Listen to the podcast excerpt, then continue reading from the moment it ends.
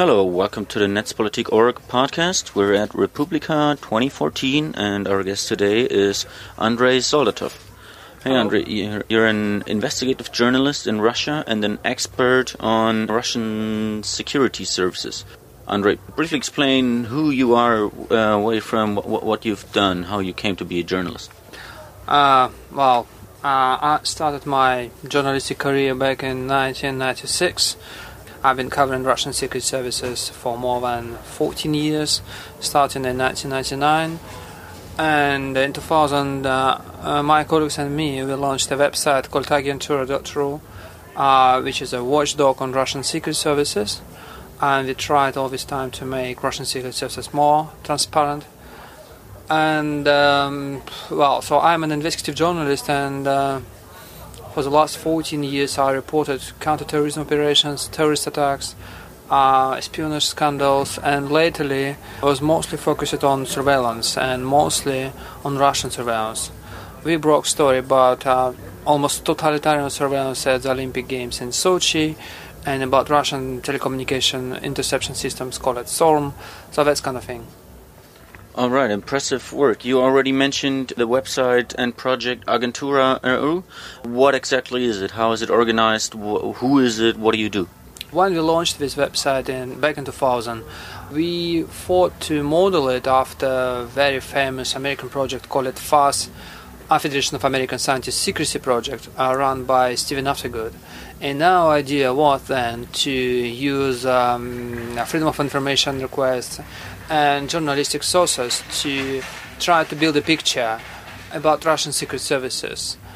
Well, to be frank, um, very quickly we understood that we cannot do the same thing that that uh, uh, that is done by Stephen Aftergood in the United States because the circumstances in Russia and the United States are so different, and you cannot get information from from secret services in the same way. And Freedom of Information Act, we have this act in Russia, but it but you can't use it.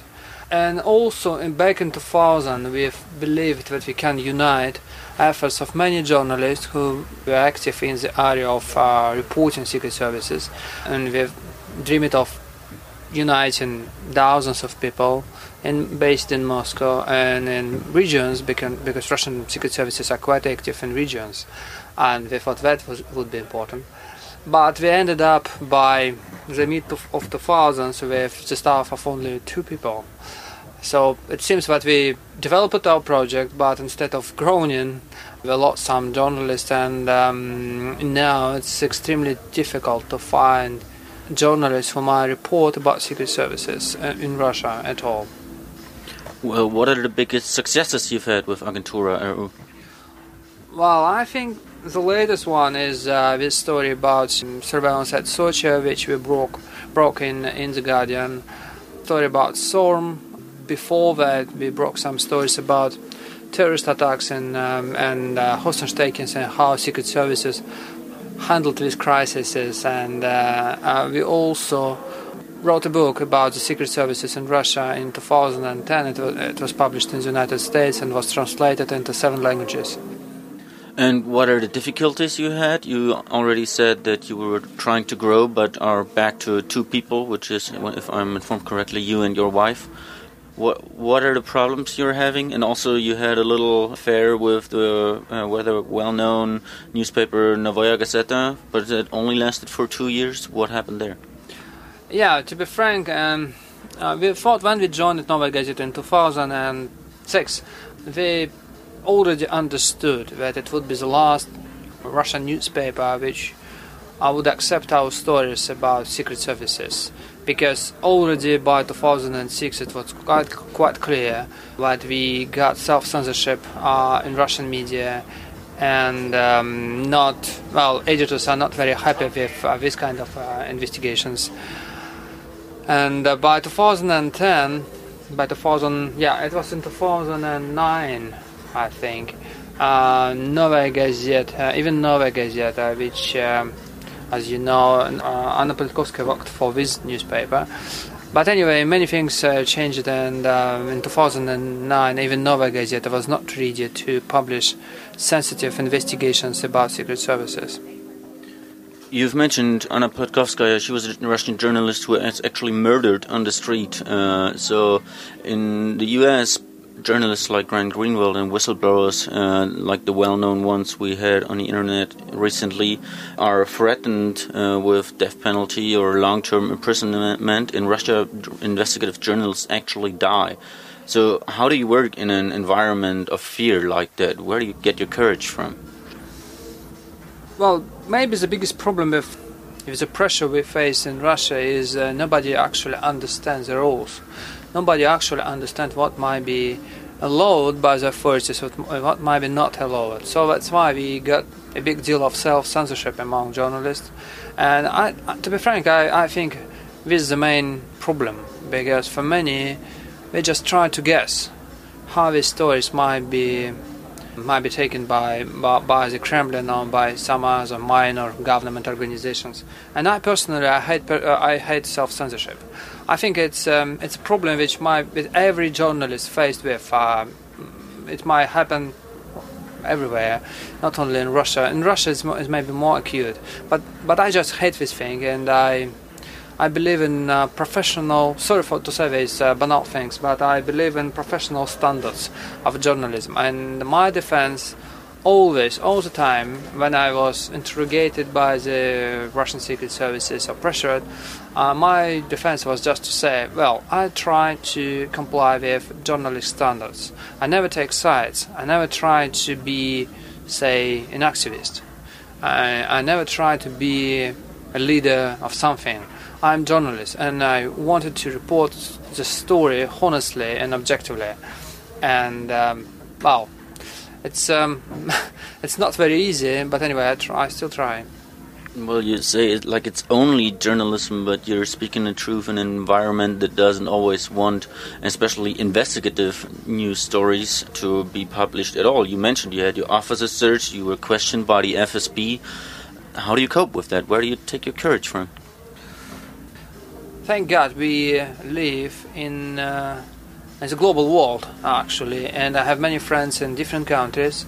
And for me, it's extremely, personally, it's extremely important to have support from from these people, uh, just moral support. And sometimes um, it's um, even in practical sense, it's a very good thing because when you are contacted, say, contacted by secret services, and we try to play with you.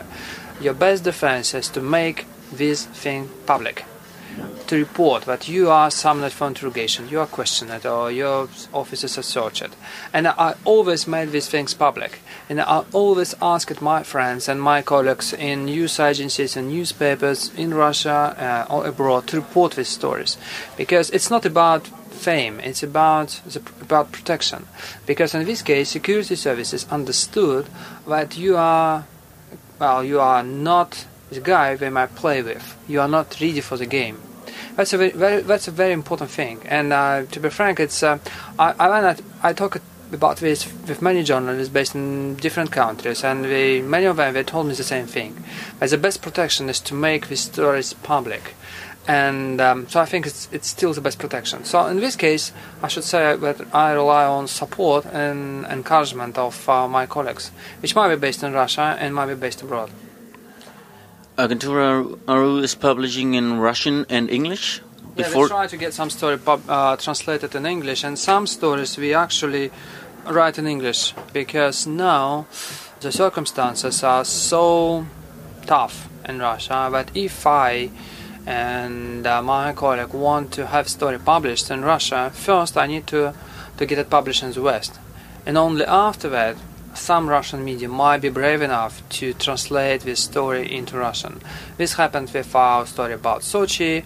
We first broke it in The Guardian, and only after that it was translated into Russian. The same thing happened with our story about SORM, about internet filtering in Russia, which was firstly reported in The Wired and then picked up by, uh, by Russian media. But but so you actually have the facts. You write an article in Russian, but publishers say no, this is too risky for us. We cannot do it unless it's already been in the West. Yeah, something like that. Uh, well, it's um, well sometimes it's it's very complicated. Sometimes, for example, Russian journalists now are very short of com- commentators who might comment on security things. So they try to call me and ask me to provide some comments about something that happened right now. And they always try to present me as an expert, not a journalist. And of course, I hate these things because I'm a journalist, I'm not a security expert. And, they, and uh, instead, I try to say them, well, if you think that you, that if you value so much my comments, uh, why don't you suggest me to write a story for you? And they told me, no, no, no. Well, your comments it's a good thing because it's just too wide, and it's absolutely different about the story. So you see, it's a it's a pretty tricky thing. You've mentioned a book you published in 2010. It's called The New Nobility The Restoration of Russia's Security State and the Enduring Legacy of the KGB. Uh, what did you actually uncover in that book? Well, we tried to write a story uh, about the Russian secret services in the 1990s and 2000s, and uh, we tried to, to reply to the question how we actually ended up in a situation uh, that after almost 20 years after the collapse of the Soviet Union, we still have the secret services which are very proud to be successors of the KGB, which maintain many procedures, even terminology, which they inherited from the Soviet past. Especially because we are here and, and uh, we are supposed to talk about surveillance. If you look into terminology we still use uh, uh, for surveillance, we still use Soviet terminology.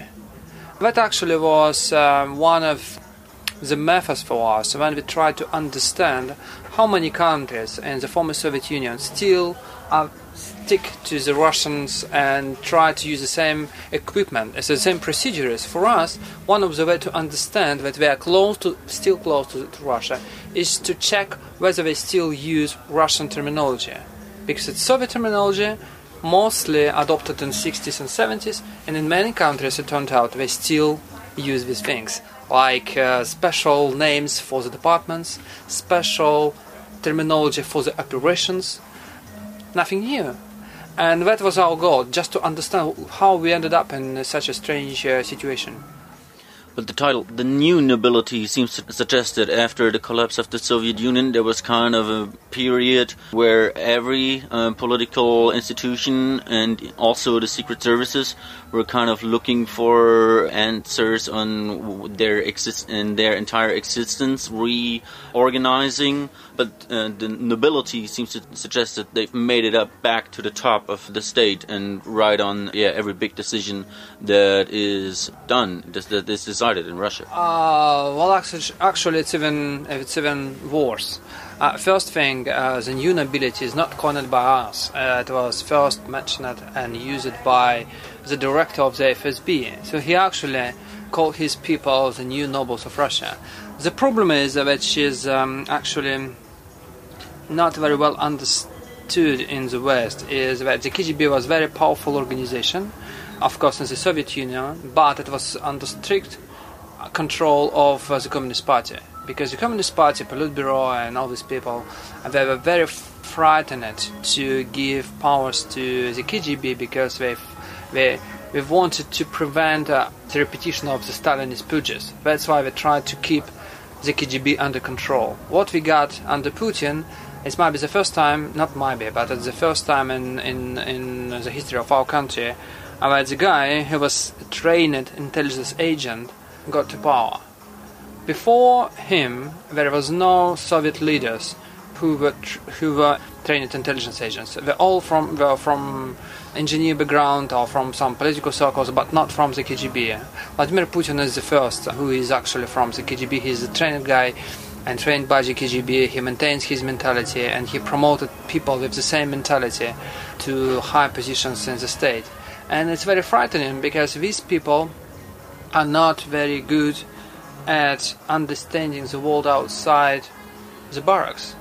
You should remember that in times of the KGB and now in the time of the FSB and other secret services of Russia, new people, students, or well, are recruits, they are still trained in barracks. They actually live in barracks and they don't actually understand what's going on outside. That's why they are so susceptible to these paranoid and conspiracy theories about that everything is controlled by some CIA plots. That's why we got this remark from Vladimir Putin that the internet itself was actually invented as a CIA project and still is a CIA project.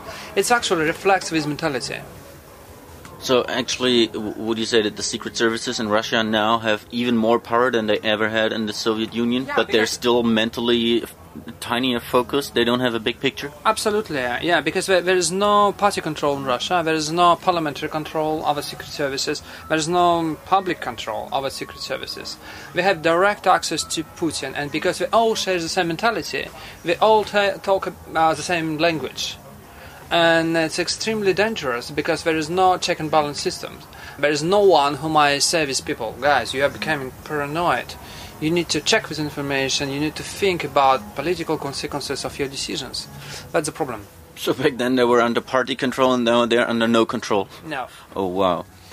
So, in the book, you also talked about some actions the secret services, mostly FSB, but also others, uh, were doing in foreign countries, things like assassinations and hacking. Yeah, that's Be- right. Being on an internet conference, we're especially uh, interested in the hacking parts. What, what uh, actions have you uncovered in your book?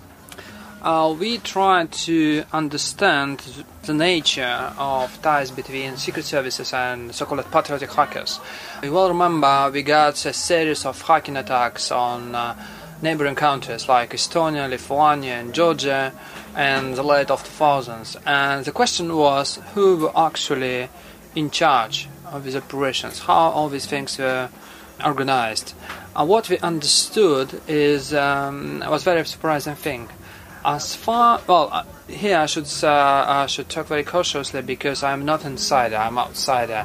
So maybe I don't know some some some, some information. But as far as we understood not the secret services but political organizations very close to the administration of the president so so to speak to the Kremlin uh, were behind this attack um, I think one of the explanation is that these hacking operations were techn technically very, very simple you don't need technical advice from secret services if you need to carry out DDoS attack. You might use very simple things. You might buy something on the market. That would be enough. And at the same time, it helps you to deny responsibility if something gone wrong. And that, actually happened in case of Estonia. The Estonian Minister of Defense firstly claimed that the Russian secret services were behind this attack, and later, uh, later he was uh, forced to admit that there was no proof only I think maybe two years passed, uh, sometime passed, when one guy from the youth organization supported by the Kremlin stepped and said something like, "I was behind this attack." In this case, you see that it was political organization, not secret services. We uncovered only one case when the FSB tried to get in contact with hackers, but it was so amateurish and stupid. Anyway, we actually, for example, we tried to contact not hackers, but the guy who made the mirror of uh, the hacker's site. And they called him, asking some stupid questions about uh, how patriotic is he, and is he is really well in support of the Kremlin, and maybe he might help them to carry out some attacks. So the guy actually reported this stuff uh, on his blog, and I I spoke to him and he told me this whole story. It was so stupid that they, they, they actually, I mean, secret services, they believed that he was behind these things and they failed to understand that th- that was just a mirror. So you see, they, they were not very smart by, say, late 2000s. Of course, many things um, happened afterwards. But I still believe that secret services are not, Russian secret services, are not very good in uh, working with hacker community in Russia. There is still a distance between hacker community and secret services. Mostly because hacker community quite afraid that someday the FSB might go after them. So they might use them one day, and the, the, uh, the other day they might try to prosecute them. So that's why they, they still keep distance. That's pretty interesting. Before the interview, you mentioned that the book was actually published, translated to English first, and published in the U.S. first, before it was ever published in Russian. Actually, it was written in English because we, we we had no hopes that it might be published in Russian. So that's why from the beginning we thought that we need to write it in English. Just because, well, in this case, you might imagine your audience, and it's better to write the book if it's aimed at a particular audience. So it's better to write in this language, just because it's uh, mentally it's it's, um, it's more easy. because you can imagine the things.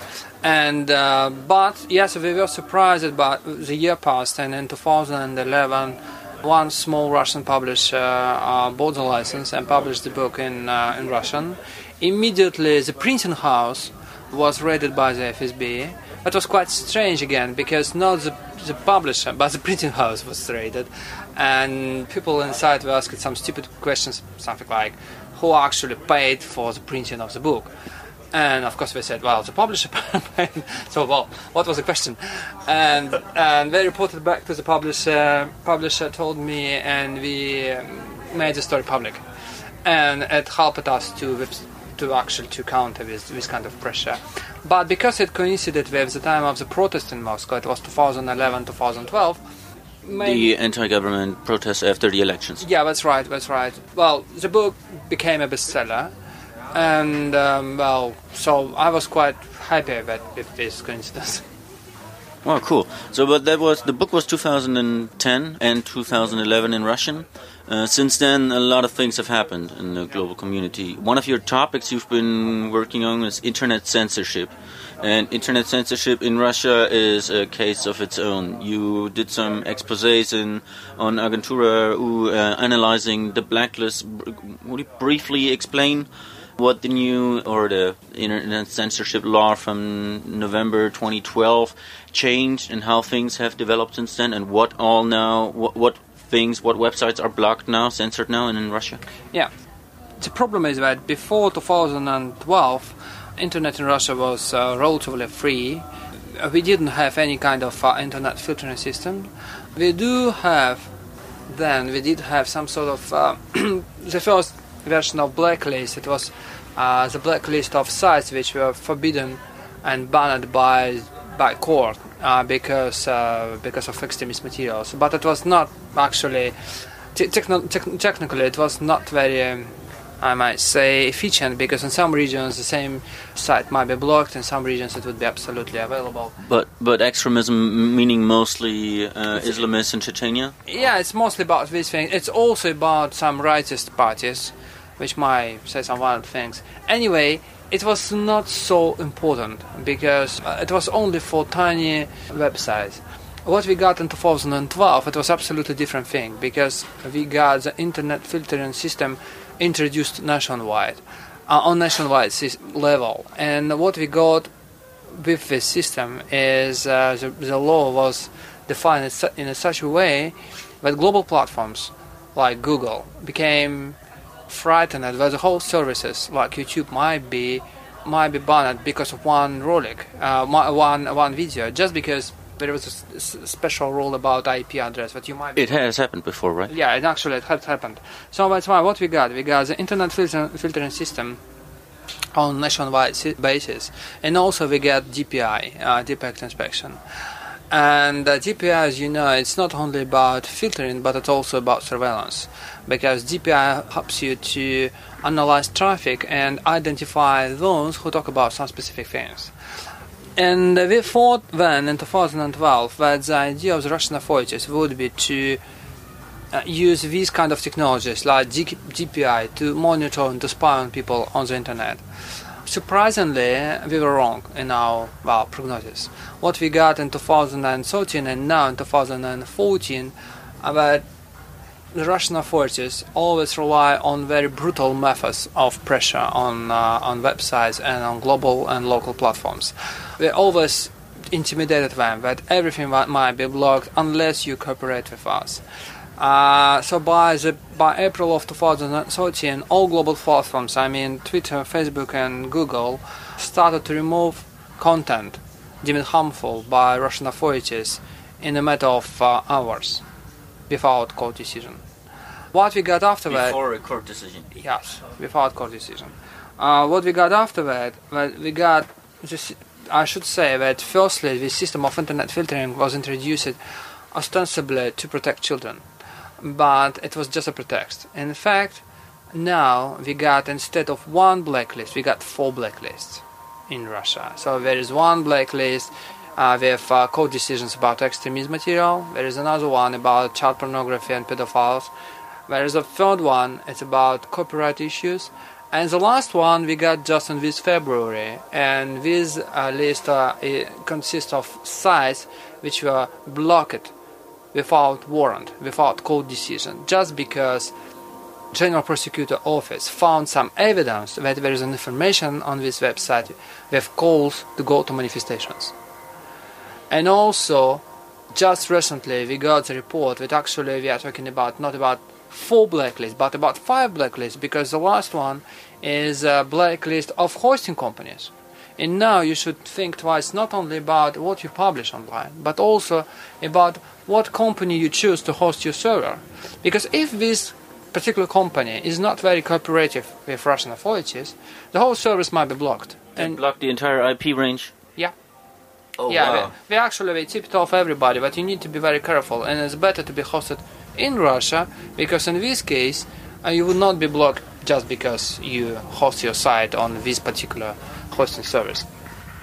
And uh, of course, it uh, created the, the, the very specific atmosphere on the internet. Everybody now try to guess what might be next, because we got the new legislation almost every month. Just now, just last night, last last week, we got new law which actually requires bloggers to get registered.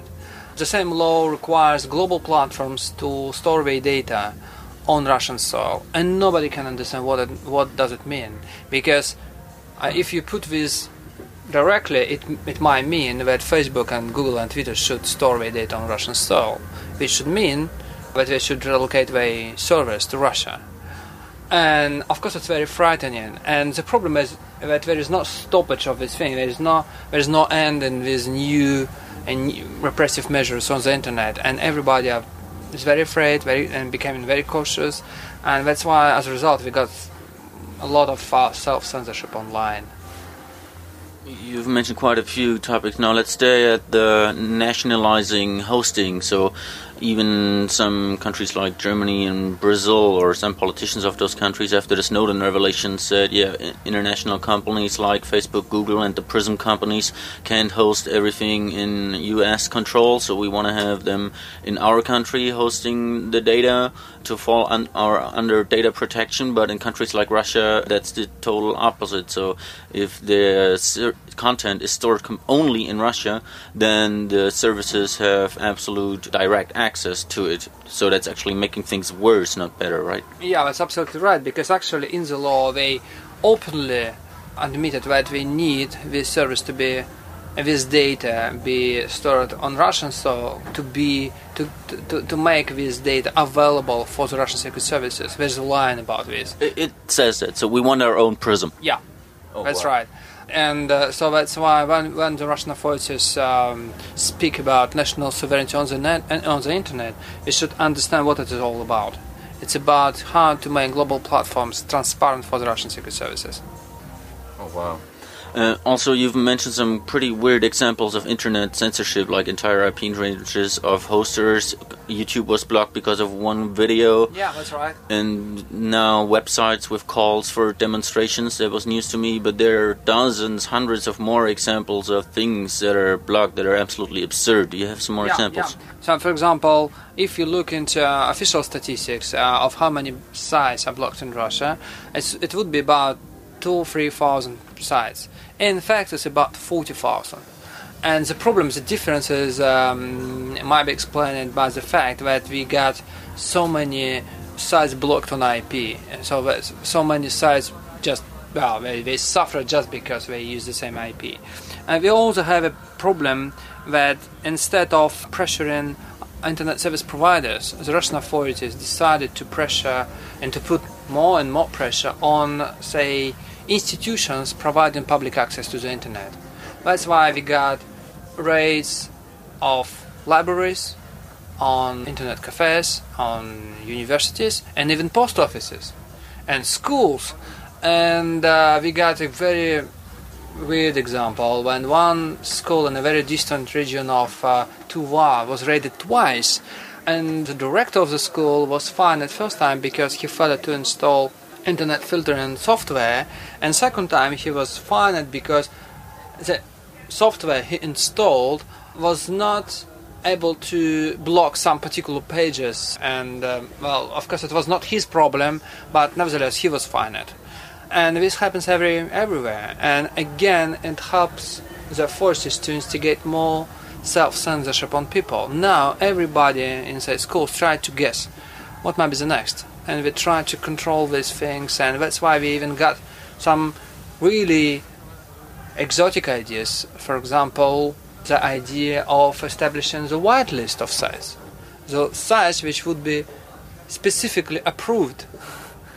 And so it's it's not about that some something should be banned. It's, some, it's about that something should be first approved to be accessible. That's a serious proposition of politicians in Russia. Yeah, actually, yes. Oh, wow. This kind of this kind of stuff was firstly suggested to some universities, and when I heard I heard about this thing, actually it was actually announced by the Russian official at the OSCE meeting in Vienna uh, a year ago.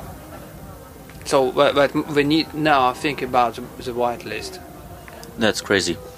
You've mentioned that the blocking is done via deep packet inspection, and Sometimes, because th- that's the problem. Because deep packet inspection might be a very evil technology, but it's a sophisticated uh, technology. So that's why you don't need to, to block IP. You might block not the, the whole site. You might block particular page. The problem is that it's an expensive technology, and for many ISPs in Russia, it's too expensive. So that's why we just block everything.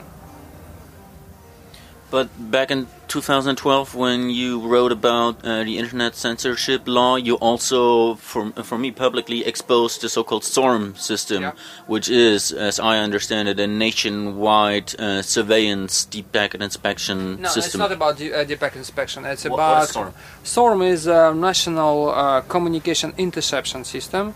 It includes. It's actually was defined in the late 1980s in the Soviet times, uh, and firstly to deal with. Um, it was aiming to deal with uh, traditional telephone uh, conversations. Then it was constantly updated. And in the early 2000s, it was updated to deal with the, with the internet, and latterly with uh, VoIP and with the internet and with social networks, etc. But it's in the core, it's uh, it's about communication interception, and it's a very intrusive thing. It's actually when we are talking about PRISM here, I should say that the Russian system of communication was from the beginning built in a way as to have PRISM. So actually, PRISM made the American system closer to the Russian approach. So in this case, I don't know, maybe they were inspired in some way by Russian example, but uh, actually we ended up in the same thing. We ended up with uh, remote access to service of internet service providers and telecom operators when telecom operators have no knowledge what's going on on their servers. And, in, uh, and uh, the Russian system was from the beginning built in this way. So, how much of the Russian communication, you mentioned the three parts uh, telephony, internet, and then VoIP and other digital communication, how much of Russian communication does SORM actually surveil, store? You also wrote that it stores contents for three years at least. Yeah, we, it depends on on uh, on uh, on the content and depends on data. So, so if we are talking about user data, yes, and metadata, we store these things for three years. I don't have exact information about the content of conversations. It's a bit not so clear because it's considered to be secret. We know for sure from statistics we obtained from the Supreme Court that the number of conversations and emails intercepted by SORM doubled in, in six years. We know it for sure. But these statistics includes only it, it's actually about it's about now actually in Russia can if you need to intercept someone you can use two procedures. One thing is to intercept something uh, with the aim to send the case to the to the court. So you just investigate criminal activity. And this kind of things was counted in the statistics. So if you're talking about something with, uh, with the perspective to send the, the case to the court, so we, have this data. But also we have in Russia the special cases, the special cases of so-called counterintelligence activity. So someone might be intercepted because there is a special uh, counterintelligence activity, counterintelligence operation, and we cannot obtain any kind of uh, statistics about how many interceptions were conducted because of these uh, counterintelligence activities. This might be bigger. Problem is we have no no information. It's all considered to be top secret. Okay, but the understanding is that the Western Five Eyes secret services they get pretty much every communications, every email, every phone call, every SMS, every digital communication. There's no estimation what the Russian secret services are capable of. Well, I think their capability quite, in a way, they might be. Yeah, yeah, they are very impressive. The problem is I don't quite understand their capabilities in terms of uh, storing intercepted data. It's one of the biggest problems for all these uh, intelligence uh, organizations, where to store this data because it's actually it's huge. You need to build special facilities, and it's uh, in Russia it's very difficult to find this this kind of information. There were some rumors, but I don't. Anyway, I don't think it's comparable with, with NSA. But in terms of their capabilities to intercept every phone call or every email, they're capable of that. They are capable of Yes, interce- they- they- intercepting every- everything. Yeah, we just they- don't know for sure whether they are actually saving all. Yes, that's right. Right now, in the last 11 months, we've uh, learned a lot about the so-called Five Eyes, about the Western secret services, but it sometimes makes it seem like they're the worst secret services in the world. The, the problem uh, only is that we don't have a lot of data, a lot of documents of countries like, Ch- at least China is uh, pretty much, I'd guess, trying to do the exact same thing as Yeah. the US and UK are, and I would guess Russia would really like to do that too.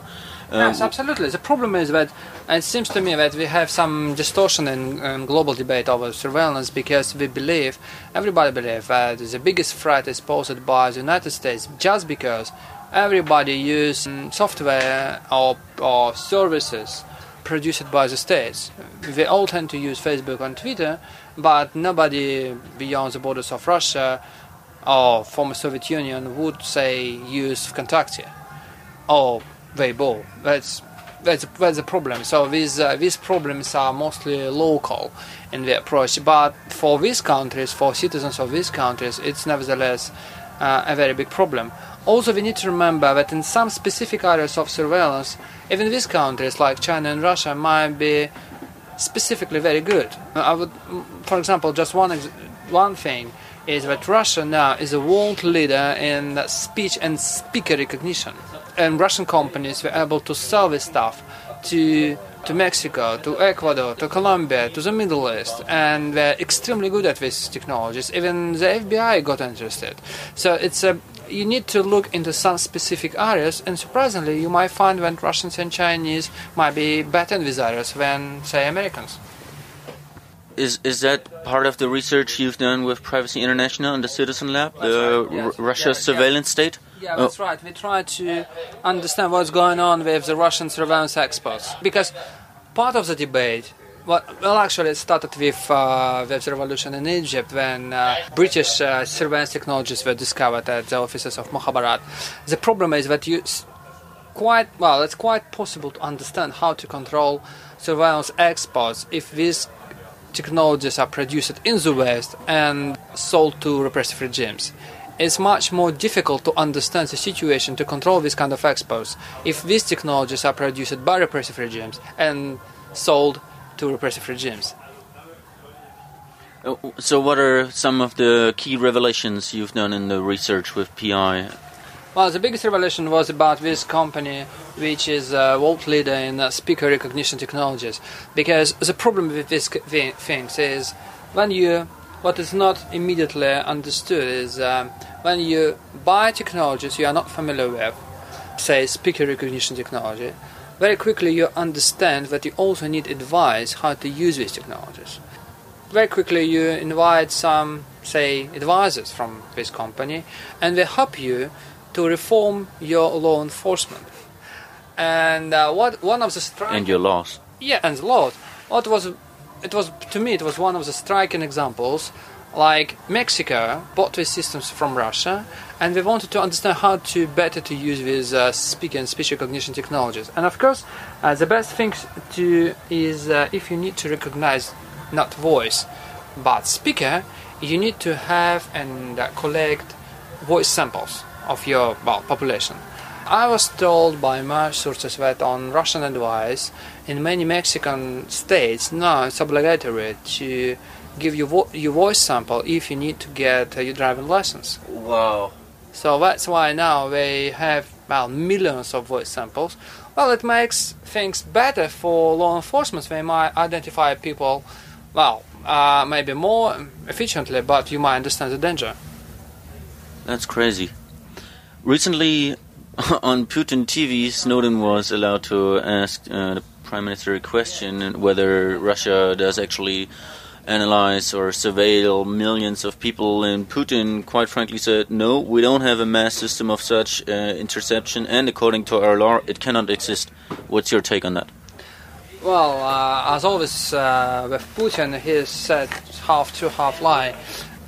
He said something like, "Our capabilities are, not comparable with the Americans." That's that's true, as I said, because nobody use Russian uh, social networks, uh, say in the United States.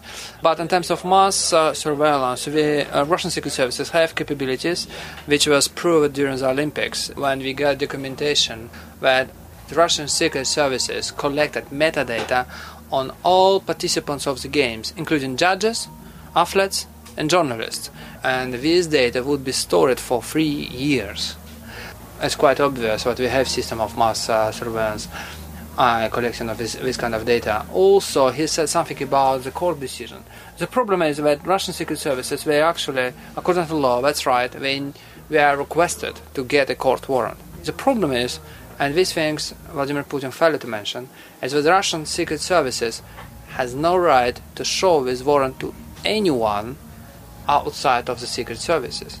So that's why Russian, say, internet service provider have no right to ask for the warrant, and that's why we don't know what's going on on these servers. That's also one thing we learned about the NSA revelations that the FISA court actually does give a warrant, but that is not for one target of surveillance, but for a program like PRISM. Yeah, yeah, yeah. That's why. That's why I said that PRISM actually made the American approach closer to the Russian approach. so recently, Putin also said the internet first appeared as a special CIA project. What did he mean by that, and what? How is it relevant? Well, the problem is that, as I said, KGB the KGB was not very good at, uh, at analysis. There was a striking difference between the CIA and KGB back in the time of the Cold War. CIA was always given the task to produce analysis, and KGB was always derived of its right. And uh, Politburo and uh, Communist Party was allowed to provide analysis based on raw material gathered by, by the KGB. That's why these, these people from the KGB were not very good in understanding the picture. That's why in their picture we don't see details. We don't see, say, difference between military and intelligence. So that's why for them, Pentagon or CIA is the same thing. They, they don't see as a factor of, uh, of the time. So that's why if something, say, Pentagon happened to develop internet, say, 30 years ago, for Putin it means that still Pentagon is behind the internet. So that's why conspiracy theories are so widely popular among uh, Russian secret services. One, just one, to me, a very good example uh, of this kind of mentality. Many inside of Russian secret services still believe that Osama bin Laden attacked New York on 9/11 funded and directed by the CIA, just because CIA funded the same Mujahideen in back in 1980s, which uh, were funded also happened by by Osama bin Laden. So you see, these people they don't see details; they just see well something closer to this thing, and uh, that would be enough for them to make conclusions. Might a remark like that from Putin also try to help him renationalize the internet and make it not a project of the CIA but of the FSB? Yes, but I think it's it was in this case not this remark, but the previous remark was more important. You remember, with uh, when Snowden asked his question, Vladimir Putin. Before this question, it was a big interview conducted by Vladimir Putin for hours, maybe for three hours. I don't remember exactly. And five or six minutes before Snowden was allowed to ask his question, Putin was asked by a Russian journalist why he addressed his Crimea speech about the annexation of Crimea not to Western governments but to Western peoples. And he said a remarkable thing. He said, I addressed Western peoples because I believe that today many Western governments and many Western countries lost their uh, national sovereignty, and now it's extremely hard to talk to Western officials because they whisper at home because they're afraid of U.S. eavesdropping. So it was a direct reference to Snowden's revelations. He tried to exploit Snowden revelations to promote his ideas of national sovereignty and to send this message to, to the West, saying something like, well, you need to maybe to cooperate closely to, to Russia, or something like that. So you see, this was a very direct reference to Snowden's revelations.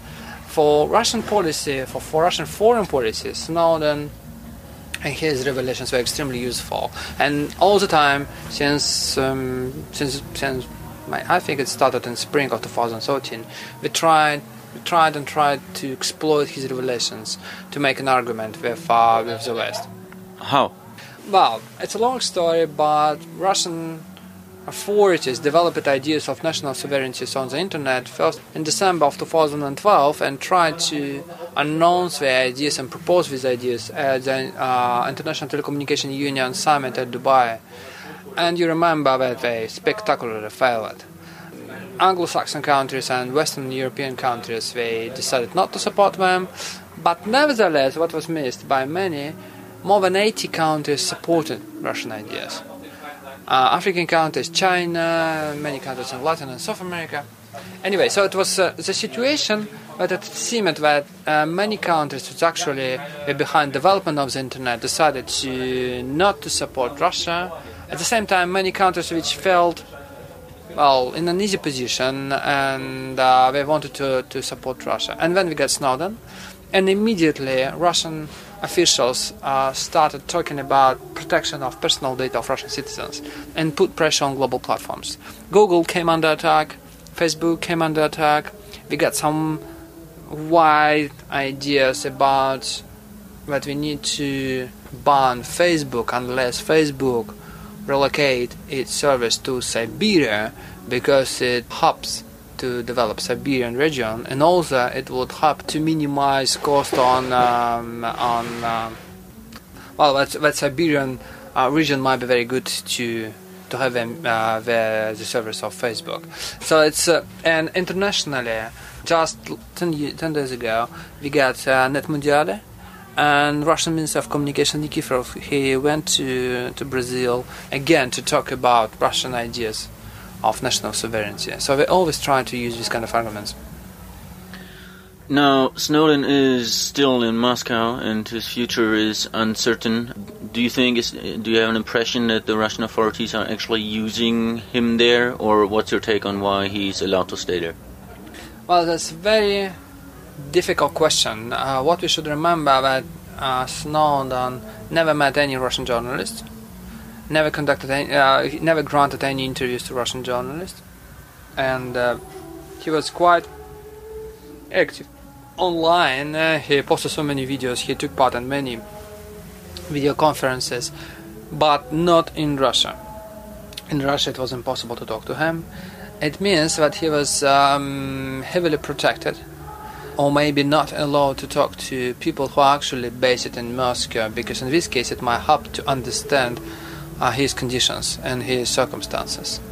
His lawyer, Anatoly Kucherena, is, I mean, Russian lawyer. He's, um, he's very close to the FSB.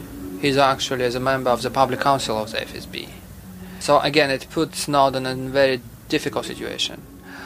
I think that, uh, well, and and that's why so many were pissed off uh, with, uh, with this question to, to Putin. And for many, it was a mark that Snowden was actually applied by the Kremlin and used by, by the Kremlin to promote Putin, and etc.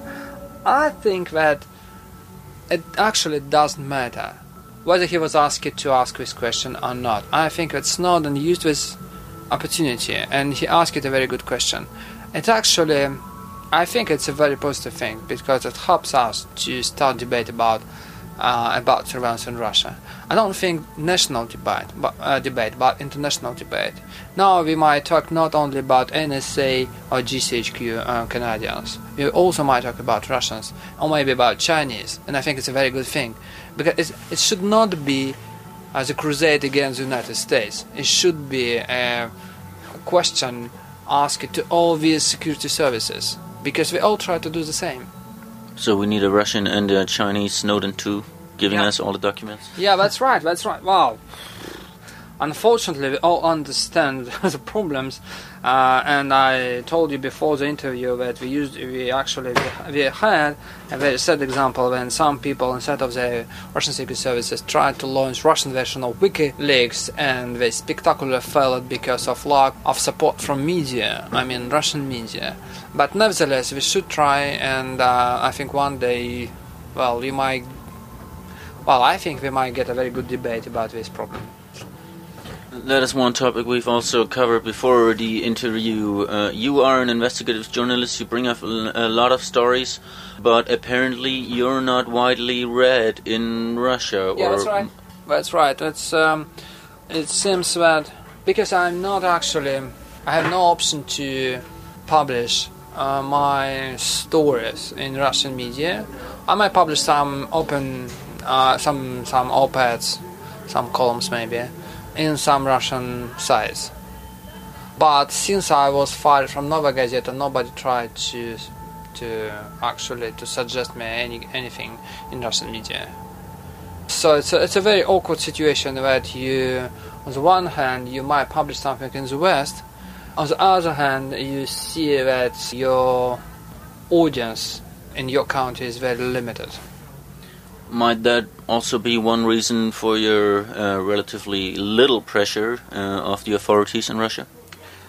That might be the case, but I will be extremely cautious uh, talking about a little pressure because everything is um, is becoming very unpredictable now. Two years ago, when we first met, I told you that it was impossible to prosecute a Russian journalist for, say, disclosing state secrets because if you have no secret, security clearance, you cannot disclose anything. Now it's all changed. Now we have new legislation, and now a journalist might be accused of uh, of treason just because he he gave some information to say foreign organization. And now the for uh, this information should not be necessarily state secret, and also even this foreign organization should not be necessarily a spying organization. Now it might be just a foreign organization. So it's all becoming more and more unpredictable. So the the situation of, for we also got the blogger law last Tuesday where uh, blogs with over three thousand daily visits must, must register as media, and Yeah. we've learned about the internet censorship and now also about new laws against journalists. So it seems the entire situation of uh, media, of a public, and of journalists is going downhill in Russia. Only Yeah. one direction. Yeah, that's right. Because what what makes all things more depressing is uh, that when we are talking about pressure on journalists, it's not only about the government pressure. We also should remember that uh, the audience is not in support of journalists. Jo- investigative journalists, especially, were compromised in the very early of 2000s. Mostly, well, to be frank, it was not only the problem of uh, state propaganda. It also was because many journalists really accepted money, and this argument was just played very skillfully by the government. And that's why now the impression among many Russians is that investigative journalists are all corrupt. And of course, it's not very helpful. But also, you should understand that now uh, Vladimir Putin enjoys almost complete support, and he enjoys something about 82% of popularity. And uh, it's a it's a it's a crazy thing in terms of uh, how you might be critical in such circumstances when 82% of the population support his uh, his policy. So what does it mean for the future of a critical media, a critical public in Russia? In long term, you see how it's all developed. Like seven years ago, we understood that investigative journalism is uh, is a red mark, is not was not allowed by authorities, and that's why new media, when we actually we got some money and we were developing, and it was some sort of hope. I was very skeptical because I I saw that these new media were not allowed to hire investigative journalists what we got now, we got now that now it's not only about investigations, it's also about reporting. During the Moscow protests of 2011-2012, some new media decided to hire reporters. So to turn themselves into from from news aggregator into something real. To have some real reporters who might go to the ground to, to some regions like to Ukraine and to report from there real stuff. And uh, one of uh, these new media, the most popular, uh, which was called Lenta.ru, was spectacularly pressured by, and uh, the editor was fired, and the, the reporter, who was quite good, he was fired from this media just because of his reporting from Ukraine. So now you see how gradually it's, it's all developed. So now it's not only about investigations, it's also about reporting. So the next step would be, I think, what we have left. We have critical comments. So maybe the next stage would be to prosecute people for expressing criticism, if even if uh, it's not based on genuine, real information. That seems like a bad outlook. Is there anything people in the West, people in Germany can do to support you? Mm, no, I don't think so. I, think it's uh, the situation is quite desperate because if you uh, some, some some some sometimes some, some months ago, say maybe years, dreamed of investigative center maybe in Moscow, some sort of uh, media. But now I understand that it's absolutely impossible because if uh, this kind of organization would be, say, supported by the West, immediately these organizations would be branded as a spy organization. Uh, so it's it's not an option today. Which is what Putin has been doing with all NGOs basically last Absolutely. year. Absolutely, yeah, that's right. And actually, if you look into into media landscape, you can see that there is no media funded by the West. It's just impossible. We have uh, with Radio Freedom, of course, uh, well, excuse me, uh, Radio Free Europe, but well, because it's so tiny thing and nobody actually listen to them, so they are not prosecuted. But in fact, I don't see that you that anyone can what what what actually might be done because um, you cannot. But in terms of it's a, it's a very tricky thing when you have a leader who is so popular in his own country. What you can do? That's a pretty dark outlook at the end of this podcast. We have anything to add to maybe I don't know leave, leave listeners thing. with a different. Yeah, maybe one thing that we need to remember. Uh, maybe I should well, it might be quite schizophrenic, but I sh- uh, but I'm not agree with my last argument. uh, the problem is that yes, this argument was made by many that well, what you can do when Putin is so popular. And the problem is that he is so popular mostly because of the weakness of media, because for many years the media was so weak in uh, exposing his corruption. So now it's it's a quite a crazy picture if you now watch Russian TV and you see some story about say say well here's some story about corruption it would, it would be mostly about oligarchs of the 1990s wow so many years passed. Why we don't hear about corruption of the oligarchs we got in the 2000s but people still think about corruption in terms of things that actually happened 15 years ago and that was very smart of, of Putin and uh, so the problem is that we are so it's a political debate are so weak in our society that um, the Russian audience is not very actually ready for real political debate. So that's why they tend to to accept very primitive ideas like Crimea should be ours, Ukraine is not a real state, we should well they are all fascists. They just don't have this habit to to be critical uh, with the information, and we lost this thing thanks to Putin in the early 2000s, and we're still in the same situation. That's why the situation is quite desperate. It's not because it's it's. I just try to say that it's not because we have this uh, post-totalitarian society, or we because we are Russians and it's always was Russian problem. I just try to mean that I uh, try to say that it's uh, it's about it was made deliberately by by the Kremlin and when you have no political debate in your society, inevitably you end up in, in such a situation. So, wow, political debate in a society is a very important thing. Well, Andrei, thank you very much. It was really interesting. Thank you very much for the interview and keep thank up you. the good work you're doing. Thank you for having me.